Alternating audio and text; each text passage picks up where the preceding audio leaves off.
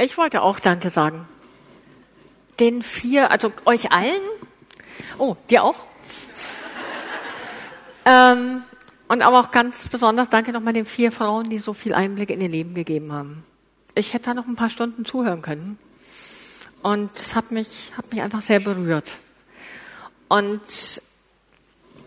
ihr habt ein paar Sachen vorweggenommen, die ich eigentlich sagen wollte, die ich mir sparen kann, was ich super finde, aber dieses Fragen, jetzt, was ist jetzt dran? Was ist das eine Ding, was ich jetzt tun kann? Es nimmt unendlich viel Stress weg. Weil es gibt tausend Dinge, die man vielleicht, eventuell, theoretisch, möglicherweise in einem anderen Leben, in anderen Umständen, in anderen Zeiten tun könnte. Aber es gibt meistens nur eine einzige Sache, die man jetzt tun kann. Oder eine, für die man sich entscheiden kann. Man kann immer nur gerade eine Sache auf einmal tun. Selbst Frauen können kein Multitasking. Also wir behaupten das zwar. Aber gehirntechnisch ist es so, dass man alle drei Sek dass man umschalten muss und das Gehirn drei Sekunden Umschaltzeit braucht. Das ist okay, wenn man einen Kochlöffel rührt und gleichzeitig mit Kind oder Mann redet. Aber es ist bei ganz vielen Sachen nicht wirklich hilfreich. Versuchen, was Vernünftiges zu schreiben, dann schnell mal zu den E-Mails gucken. Man schmeißt sich raus. Und man schmeißt sich auch raus aus der Ruhe. Und zu überlegen, was ist die eine Sache, die ich jetzt tun kann, um was zu verändern, was zu verbessern. Ist eine fantastische Frage. Und manchmal ist es was ganz Kleines. Ich habe vor ein paar Tagen, auf, Quatsch, auf dem Weg hierher, das ist eine Frage, die ich mir immer wieder stelle. Was ist die eine Sache, die ich jetzt tun kann, damit alles irgendwie ein Stück leichter wird? So. Zumindest die nächsten Schritte ein bisschen leichter werden. Und dann, fiel mir, also saß ich in der, in, im Bus auf dem Weg zum Flughafen.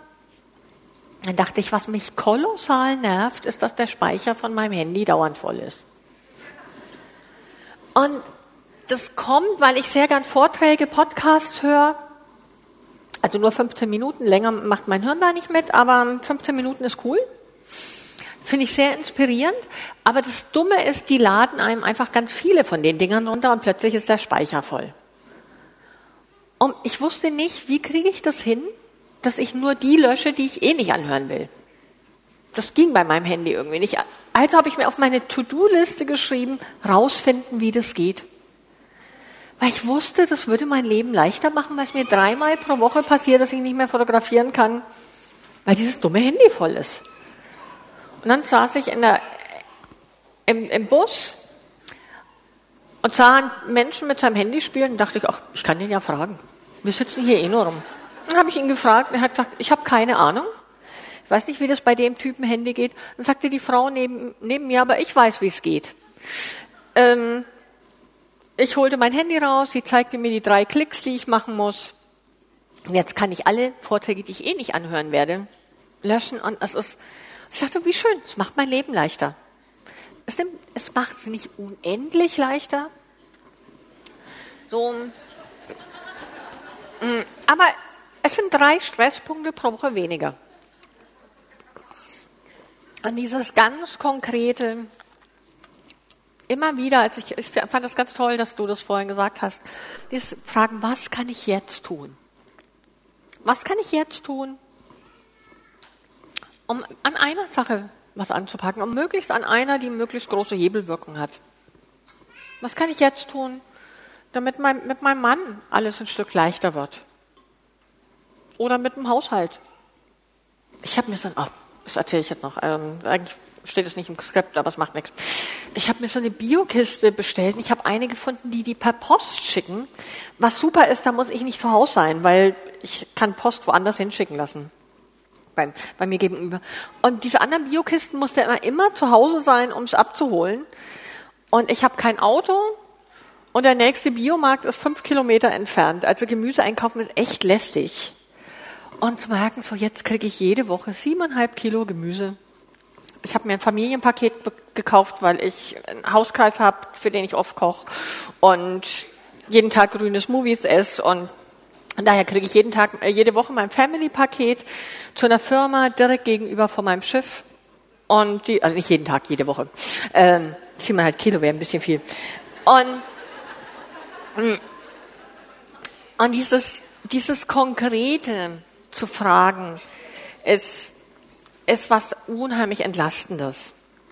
Es gäbe von diesen äh, acht Punkten, äh, die ich vorhin gesagt habe, ich könnte zu jedem drei Stunden referieren. Ich habe ein Buch dazu geschrieben, das heißt Swing dein Leben in Balance, weil ich mich heute Nachmittag nochmal auf ein paar Punkte konzentrieren will, die ich besonders wichtig finde, weil mir die einfach so im Gespräch mit euch und auch im Vorbereiten beim Gebet sehr wichtig wurden.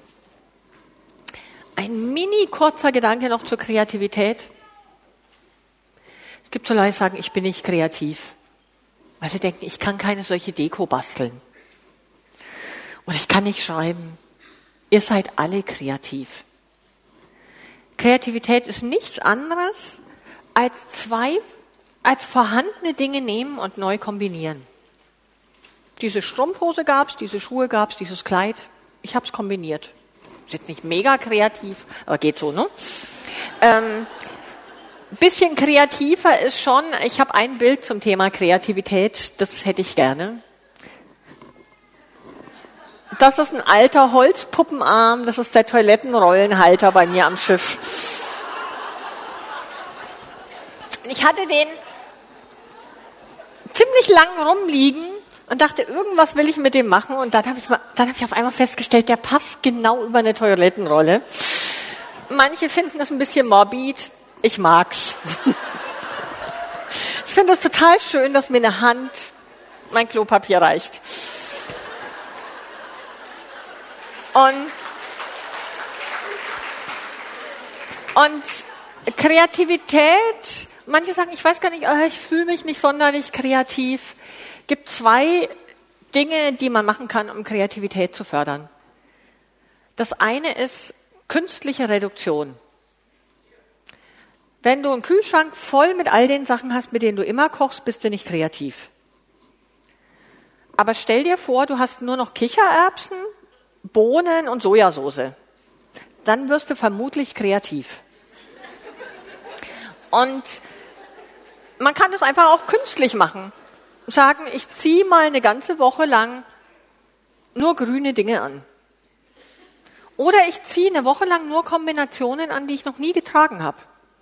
Also solange das ästhetisch noch halbwegs vertragbar vertretbar ist. Aber sich einfach ein Stück herausfordern ich habe mal mit einer Freundin ausgemacht, wir sagen mal nur Sätze, die alle mit H anfangen. Nach einer Weile hatten wir Bauchmuskelkater vor Lachen, weil hast du heute Hunger? Ha ja, habe Hunger. Ähm, einfach lustiger ist als, sag mal, hast du Hunger? Ja, schon. Ne? Und auf die Art und Weise kann man, kann man sich selber ein Stück in der Kreativität trainieren. Oder auch mal sagen, ich mache Dinge bewusst anders als sonst. So, hallo Schatz, wie war dein Tag? Ist nicht überwältigend kreativ. Hallo, du Sonnenschein dieses Abends.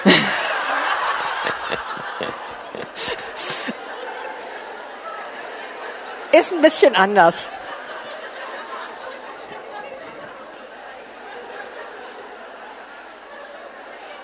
So, Vielleicht fragt er euch dann, er euch dann, was ihr getrunken habt, aber das ist auch okay. Ne? Und äh, zum Aspekt Feiern, ähm, ach und zur Ordnung, das ganze Thema Ordnung und Struktur. Also das eine, was ich gesagt habe, ist einfach fragen, was kann ich jetzt tun? Und das andere ist weniger Kram. Ich habe, als ich aufs Schiff gezogen bin, meine Socken gezählt und ich hatte halt durch die lange Bauphase hatte ich am Schiff Klamotten, hatte ich bei mir zu Hause Klamotten, hatte ich am Schiff Putzzeug, bei mir zu Hause Putzzeug, äh, Geschirrtücher an beiden Orten. Und als ich dann ganz aufs Schiff gezogen bin, hatte ich Unmengen von Zeugs.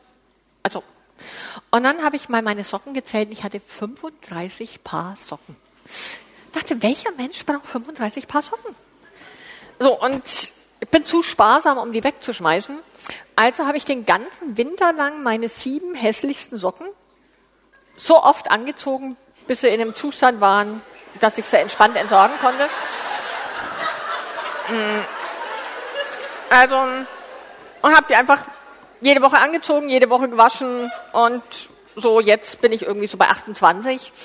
Äh, und mein Ziel ist 20 Paar Socken, das ist okay. Also das ist so ein paar schwarze, paar weiße, paar bunte, das ist in Ordnung. Vielleicht reichen auch 14, aber ähm, und dann habe ich, um mich zu motivieren, Zeug zu reduzieren, habe ich, hab ich so eine Liste gemacht mit was, was ich alles verschenkt habe, was ich weggegeben habe, was ich verkauft habe.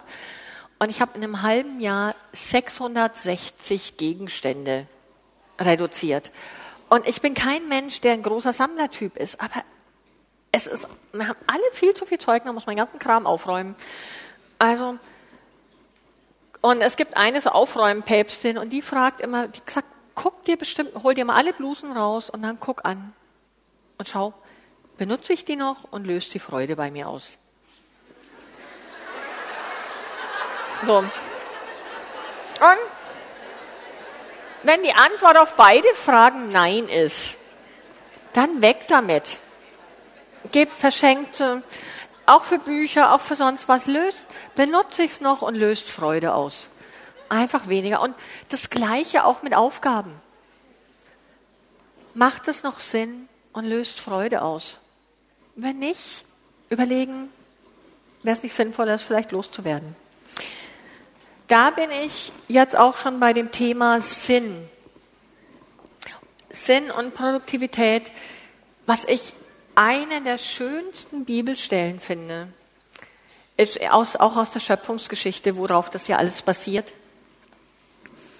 Und das sagt Gott, er heißt es, Gott schuf die samenbringenden Pflanzen. Und er sagte, jede soll Frucht bringen. Wisst ihr, wie es weitergeht? Auf ihre Art. Und Gott erwartet von mir nicht, dass ich Frucht bringe wie ein biblisch-theologischer Dozent hier, der griechische Präsuffix-Nominalkonstruktionen im Detail erklären kann. Was fantastisch ist, wenn man das verstehen will. Aber das bin ich ich. Gott erwartet nicht von dem Himbeerstrauch, dass er Birnen bringt. Und ich habe so in meinen jüngeren Jahren auch so ein Stück geprägt, nicht so sehr von meinem Elternhaus, aber von, sag mal, von, wo ich meine geistliche frühe Sozialisation hatte. Da gab es so ein Idealbild für die typisch christliche Frau. So. Und ich brauche ich, glaube ich, gar nicht viel erzählen. Irgendwie passte ich da nicht rein die waren nicht so temperamentvoll, hatten nicht so viel Liebe für, für bunte Farben, für Ausdrucks, vielleicht auch nicht so viel Interesse für Kunst. Die waren so eher so, so Mutter Theresas. Und ich dachte immer, ich will ja eine gute christliche Frau sein, aber ich war halt keine Mutter Teresa. Und irgendwann mal ist mir mein Computer kaputt gegangen und ich hatte eine große geistliche Erkenntnis. Freunde kamen, ein guter Freund kam dann, um mir zu helfen, den zu reparieren. Und ich dachte mir, jetzt hätte ich gar keine Mutter Teresa gewollt, die mit mir da sitzt, über den halbtoten Computer trauert und mir die Händchen hält. Voll tiefem Mitgefühl. Ich wollte jemanden wissen, der weiß, wo man schraubt. Und Mutter Teresa ist klasse. Für die Armen, für die Ausgestoßenen, für die Kranken, für die Sterbenden. Aber nicht jeder ist zu den Armen, zu den Kranken, zu den Ausgestoßenen und zu den Sterbenden berufen. Und ich habe irgendwann in meiner Gebetszeit habe ich empfunden, dass Gott zu mir sagt, du bist Trainerin, nicht Therapeutin. Ich trainiere Leute wahnsinnig gern. Ich bin nicht so gut als Krankenpflegerin. So, würde ich, also ich würde mich dem wenigsten Kranken empfehlen. Weil ich einfach so diese Detailliebe, welche Spritze spritzt man jetzt in welche Ader? Ja, ist nicht so meins. Und, aber ich bin eine halbwegs gute Trainerin. Ich liebe das, meine, die ganzen Sachen, die ich schreibe, haben immer einen Trainingsaspekt. Weil es gibt, ich weiß nicht, wer von euch, also ich habe so ungefähr 35 Bücher über Gebet gelesen und danach nur gewusst, wie man es besser tun sollte. Das hat nicht unbedingt immer mein Gebetsleben verändert. Manchmal schon ein bisschen. Und ich allein durchs Lesen ändert sich nichts. Und deswegen haben meine ganzen Sachen immer so ein Ding, hey, denk mal darüber konkret nach und probiert heute diesen kleinen ersten Schritt schon mal aus. Nimm dir mal einen Namen Gottes und sprich Gott mit diesem Namen an und bau das in dein Gebet ein. Zwei Minuten lang, sodass du heute schon mal einen kleinen Schritt gegangen bist. Das, ich bin einfach eine leidenschaftliche Trainerin. Und dieses auf deine Art Frucht bringen. Ich glaube, wenn, gibt so ein paar Punkte, wo ich mir wünsche, dass ihr euch die mitnehmt.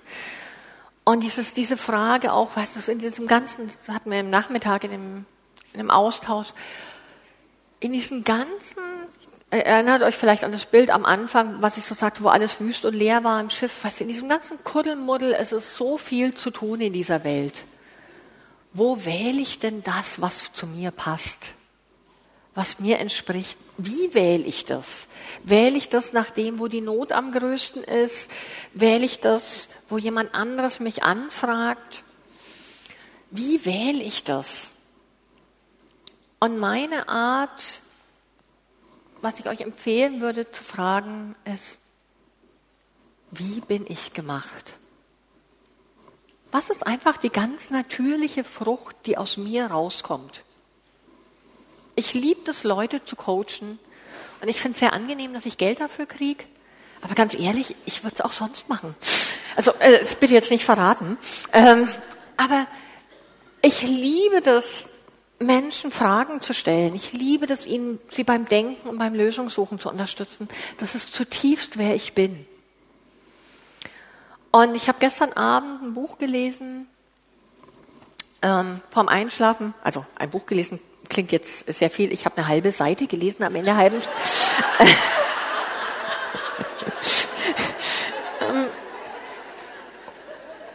In der halben Seite stand was drin, was mich sehr, sehr tief berührt hat. Da ging es auch noch mal um diese Frage, wer sind wir? Wie hat Gott uns gemacht? Und noch bevor ich von dem Buch erzähle, dieses noch mal so dahin. Ich glaube, dass am Ende, es gibt diesen Satz, wo es heißt, am Ende deines Lebens wird Gott dich nicht fragen, warum warst du nicht mehr wie Angela Merkel? Oder nicht mehr wie Nelson Mandela? Oder nicht mehr wie Donald Trump? Ähm. er wird dich fragen, warum warst du nicht du? Und ich glaube, selbst wenn ich auf dieser Welt nichts tun, nichts bewegen würde, hätte Gott eine Freude dran, Kerstin geschaffen zu haben. Mich mit meiner Kombination an Vorlieben. Ich habe eine gute Freundin und wir können, das, ähm, das ist die andere, im, im Nachmittagsworkshop habe ich von einer Freundin erzählt, ich habe noch eine andere sehr enge Freundin und wir lieben das, in Möbelläden zu gehen und uns Sachen anzugucken. Und wir lieben es, tiefe Gespräche zu führen. Und das passt, geht dann also so, das sagt ja, also gerade in der Beziehung zu meinem Mann, Mensch, guck dir mal den Stuhl an, das Design ist super cool. So, ja, absolut 1A. Ja, also was uns gerade richtig herausfordert ist, also es ist, was können nur Frauen, aber es ist 1A. Also wir springen da mit diesen, wir schaffen das, glaube ich, in zwei Sekunden mit dem Wechsel. Aber, aber Gott hat mich zutiefst so gemacht, dass ich Schönheit und Ästhetik liebe. Und Design und wenn Leute auf mein Schiff kommen, ist oft das Erste, was ich höre, dass sie sagen, boah, ist das schön. Und es berührt ihr Herz und ich mache da gar nichts. Ich habe es einfach nur so gemacht, wie es mir entspricht. Und andere Menschen, vor ein paar Tagen habe ich eine Frau getroffen und ich sagte so, wie geht's dir? Ich habe so ein bisschen erzählt und dann nahm die mich in den Arm und von der ist ein, ein, ein Schwall Mütterlichkeit auf mich geflossen. Aber keine so kitschlig süße, sondern so eine richtig angenehm, tiefe, kraftvolle, beruhigende Mütterlichkeit. Ich sagte, wow. Ich habe gar nicht, gar nicht groß was gesagt, aber es hat mich richtig beschenkt. Und ähm, zurück zu dem Buch. Der Mann sagte so, denk mal wenn du dich fragst, wer bist du in deinem tiefsten Wesen, denk mal an die Filme, die du in deiner Jugend oder die, die, die, dich, die du sehr liebst. Und frag dich, was das mit dir zu tun hat. Der eine Film, hatte ich schon erwähnt, war Jentl, dieses Frausein in seiner ganzen Fülle leben und wertschätzen. Und der andere, der mir einfiel, war ein Film Babettes Fest. Relativ unbekannt, aber kennt den jemand? Okay, ein paar. Ähm, Kurzfassung ist, äh, in Dänemark im 18. Jahrhundert gab es eine geistliche Erneuerungsbewegung, sind viele kleine Gemeinschaften entstanden. Und in dem Film wird eine gezeigt, die von einem Mann gegründet wurde und in der Frühzeit lebendig war und aber so dann, als der Gründer starb und so weiter, verknöcherte der ganze Laden immer mehr. Und, man, und das, der ganze Film ist so in grau-brauntönen, Küste Dänemarks, also so Melancholie pur. Und diese alten Glaubensgeschwister sitzen also verbittert, versteinert da, reden nicht mehr richtig miteinander und sind ziemlich, ja, einfach ziemlich verknöchert und singen ja, gelobt sei der Name des Herrn. Ne? So. Und in diese Situation rein kommt eine französische Köchin, die auf der Flucht vor der französischen Revolution ist und gewinnt im Lotto, was nicht so ganz zu der Theologie der äh, Geschwister passt. Glücksspiel und so. Und sie äh, bittet, als ob sie als Dankeschön für das, dass sie dorthin fliehen konnte, zum hundertsten Bestehen der, der Gemeinschaft, ob sie da ein Essen kochen kann. Und sie kocht ein absolutes Festessen. Ein, also für diejenigen, das ist meine zweite Liebenssprache, wenn jemand für mich kocht. Das, ähm, so, aber sie kocht und macht, also deckt mit Kristallgeschirr, macht äh, äh, Kerzenleuchter, der beste Wein, den die natürlich eigentlich auch nicht trinken dürfen. Sie lassen das über sich ergehen, ähm, beschließen, dass sie der Versuchung einfach zu tun, als wäre die nicht da. Und im Lauf dieses Festessens weichen die Herzen und die Gesichtszüge und die Verbitterungen dieser Menschen auf. Und der eine sagt, Mensch, eigentlich ich sollte mich schon mal entschuldigen, dass ich dich vor, vor 80 Jahren da und da betrogen habe. Und der andere sagt, ja, und ich habe damals deine Frau geküsst. Und also die fangen an, sich zu versöhnen, fangen an, auch ihre Wertschätzung wieder aneinander zu entdecken. Und am Ende von dem Lied, äh, von dem Film, tanzen die so ein bisschen leicht angesäuselt, glücklich um den Dorfbrunnen und singen ein Lied zur Ehre des Herrn. Und dieser Film hat mich einfach ganz tief bewegt. Und gestern Abend habe ich mir gedacht, warum bewegt er mich so? Was daran berührt meine Seele? Und dann habe ich gedacht, eigentlich, was meine tiefste Sehnsucht ist, Menschen, die hart und verknöchert, ein bisschen verkorkst sind, wo kein Leben mehr rein, also verkorkst im Sinne von, da steckt ein Korken in der Flasche, da fließt kein Leben mehr rein und kein Leben mehr raus. Denen zu helfen, dass sie wieder ihre Freude entdecken am Leben, am Glauben und wieder singen um die Quelle tanzen können. Und das ist zutiefst, wer ich bin. Oder ein Teil, ein ganz zentraler Teil. Ich, ich lag gestern Abend im Bett und habe geweint. Ich gedacht habe, ja, das bin ich das bin ich, das, das, was immer ich tue, egal ob im Coaching oder in Büchern ist, ich möchte Menschen helfen, dass ihr Leben stärker wird. Ihr Glaube fröhlicher. Weg von diesem Ich soll und ich muss, sondern, boah, mein Jesus und ich, wir sind zusammen unterwegs. Und ihre Beziehungen ein bisschen entspannter. Muss ich nicht um alles so viel Kopf machen. Ich dachte, im Grunde genommen hat dieser Film die Sehnsucht in meinem Herzen angesprochen, was ich mir wünsche, was aus meinem Leben rauskommt. Und es macht Sinn, dass ich Dinge tue, die im Kern meines Wesens sind. Ich kann Projekte managen. Vielleicht könnte ich auch wie Esther so einen Frauentag managen und, und so ein Team organisieren, aber es wäre für mich mega anstrengend, weil es nicht ganz das ist, was mein Kern ist aber Menschen beim Entkorken helfen. Das ist, ist einfach nur schön. Das kostet mich keine Energie. Ich frage immer Leute, bist du nach Coaching nicht müde? Und ich so, nee, dann bin ich richtig wach. Also, und ich arbeite mit Leuten, die auch, auch mit Traumasachen und, und ich bin ja ein fröhlicher Mensch und sagen, ja, zieht dich das nicht runter? Ich so, nee, ich liebe das, Menschen zum Leben zu führen. Und ich merke, was mich Energie kostet, ist, wenn ich Dinge tue, die am Rand sind. Und eigentlich können wir uns das nicht erlauben, zu viele von den Sachen zu tun, die uns nicht entsprechen. Das ist der schnellste Weg in Burnout. Es kostet Kraft, es kostet Energie. Ich habe das jetzt bei mir im Verlag gemerkt, so, was, was wir richtig gut können, ist dieses Training fürs Leben. Dieses Menschen befähigen, die, die Quadros, dieses starke Dinge machen. Aber irgendwann mal vor ein paar Jahren habe ich gedacht, naja, ich könnte ja auch ein paar schicke Postkarten machen und ein paar nette Notizbücher und ach, so ein, so ein Heft, das Frauen in der Schwangerschaft begleitet und, und bei Umzügen hilft. Und das Blöde ist, kein Mensch kauft die bei mir. Weil Postkarten kaufen die bei anderen, die das wirklich richtig, also wir können es auch gut, aber, aber das ist nicht das, was wir am besten können. Und das richtig Blöde ist, das kostet mich jeden Monat Lagerkosten und ist eine finanzielle und emotionale Belastung. Und ich habe vor ein paar, paar Tagen, ein paar Wochen einfach mal durchgerechnet, wie lange das bei jetzigem Tempo dauert. Also Tempo ist, ist bei jetziger Langsamkeit dauert, bis die Sachen weg sind.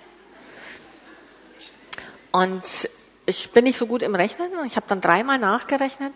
Das Ergebnis war 65 Jahre. und ich bin jetzt 50. dachte mir so, Müll.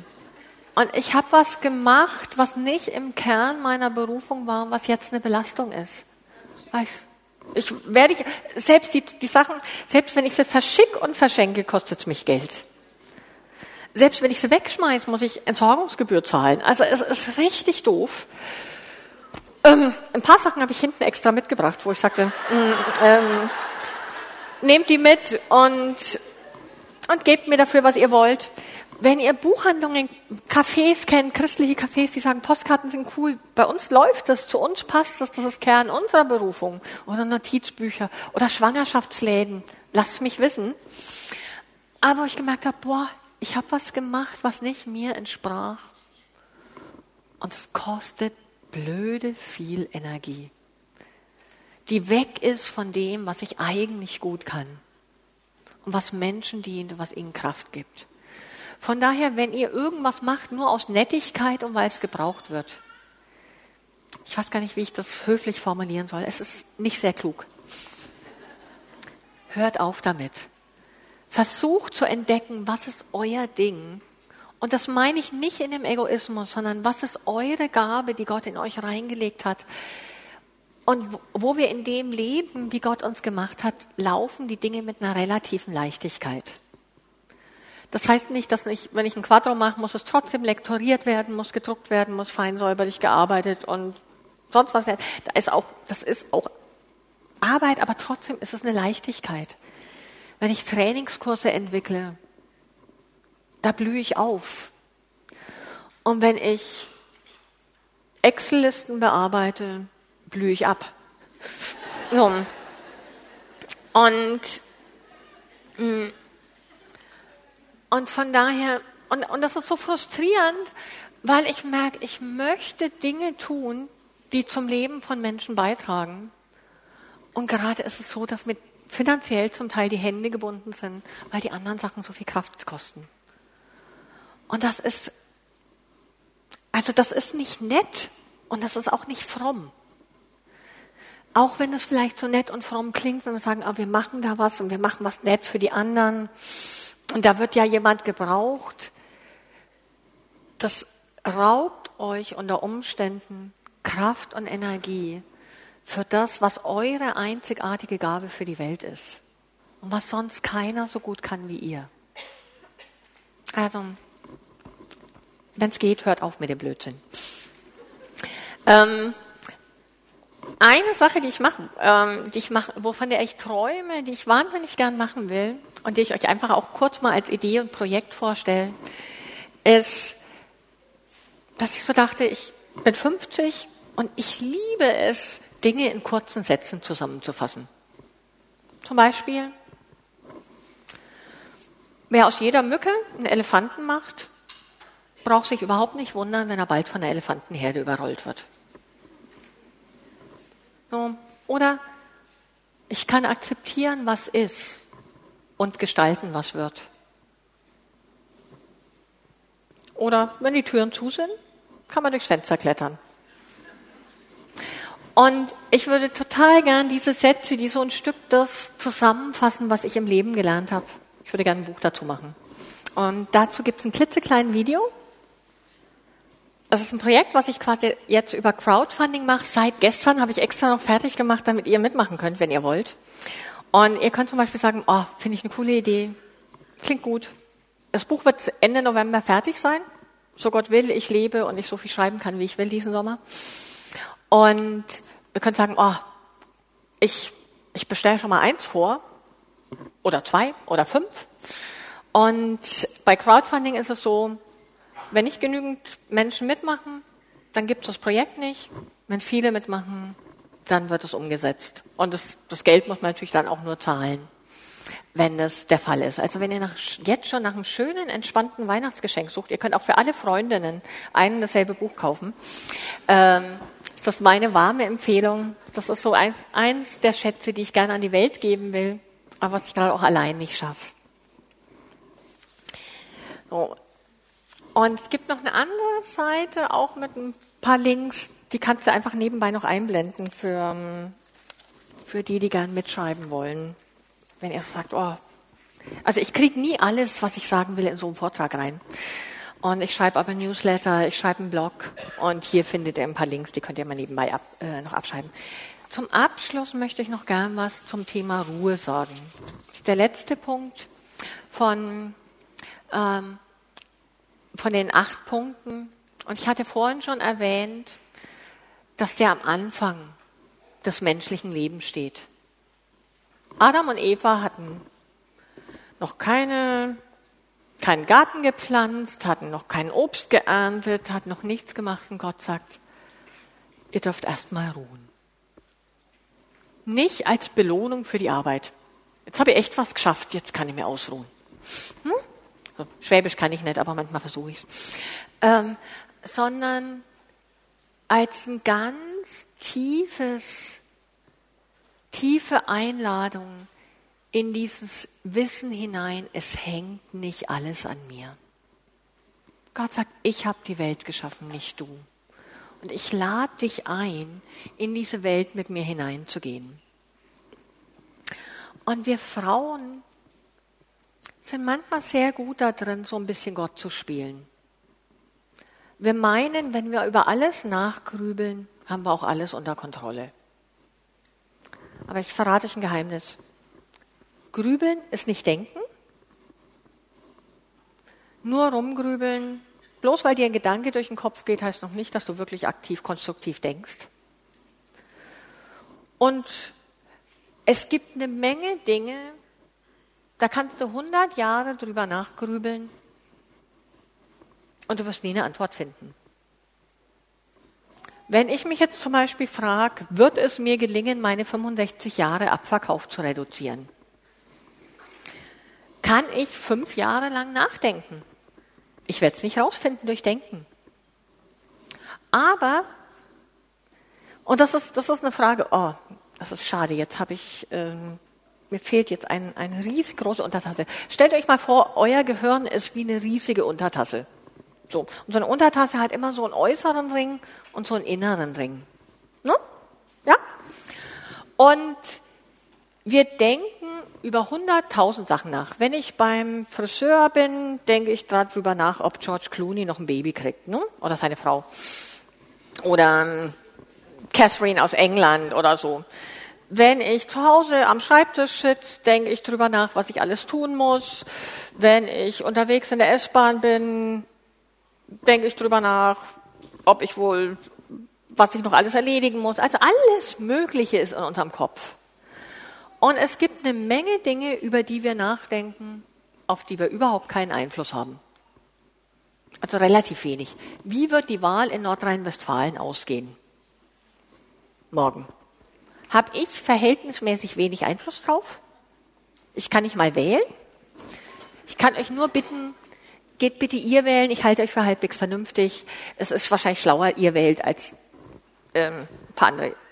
Ähm, so, also ihr wisst schon. Also lieber die Vernünftigen wählen als die Extremleute.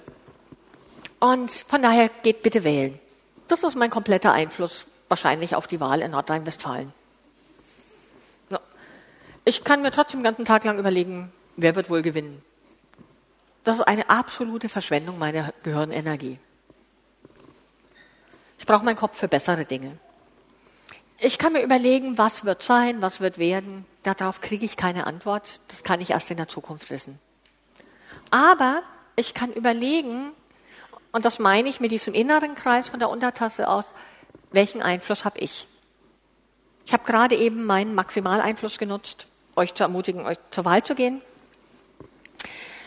Ähm, ich kann beten. Und wenn ich, an, wenn ich mich anfange beim Grübeln zu erwischen und mich, mich über Dinge nachzudenken, über die ich über Nachdenken keine Antwort finde, dann versuche ich, die Frage anders zu formulieren. Wenn Leute fragen, wird meine Ehe jemals besser werden? Ganz ehrlich, die Frage, mit der, die Frage kannst du nicht beantworten. Aber was kann ich tun? Was kann ich jetzt tun, um die Chancen zu erhöhen, dass unsere Kommunikation besser wird? Oder unser Sex oder unsere Urlaubsplanung, je nachdem ähm, dann hast du eine Chance darauf, eine Antwort zu finden. Und wenn wir uns in der Bibel heißt, in deinen, in deinen Grenzen schafft der Herr dir Frieden. Und wenn wir über Dinge nachdenken, die außerhalb unseres Einflusses, außerhalb unserer Grenzen sind, rutschen wir immer in Unfrieden. Wenn ich drüber nachdenke, was machen die Typen in Korea, was macht Trump in den USA, da rutsche ich in Unfrieden. Wenn ich denke, was kann ich tun? Wenigstens beten. Dann bleibe ich im Frieden. Und mein Beten nicht klein. Ich habe ein ich habe eins der Quadros, das ich euch noch empfehlen will. Das heißt Stark, Stark Glauben.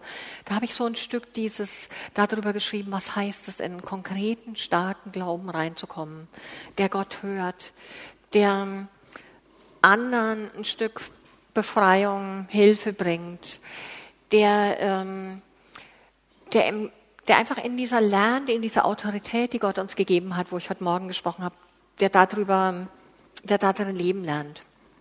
Also ganz warme Empfehlung, stark glauben.